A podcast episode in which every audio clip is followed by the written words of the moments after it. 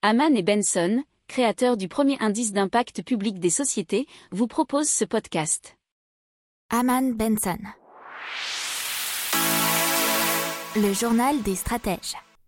Allez, on va parler d'empreinte maintenant, mais cette fois-ci pas d'empreinte digitale, mais d'empreinte du cerveau, puisqu'il il semblerait que chaque individu possède sa propre empreinte cérébrale et que celle-ci peut évoluer dans le temps.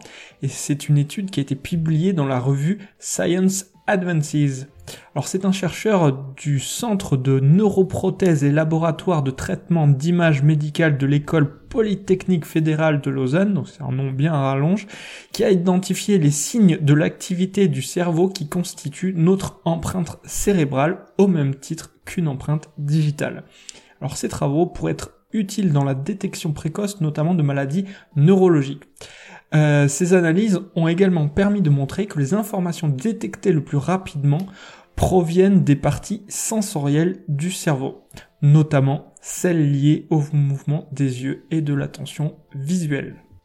N'oubliez pas de vous abonner au podcast, mais pourquoi pas aussi à notre newsletter La lettre des stratèges qui est gratuite, vous en trouverez dans les infos de l'émission, mais aussi sur notre site internet Aman Benson Stratégie, rubrique média La lettre des stratèges.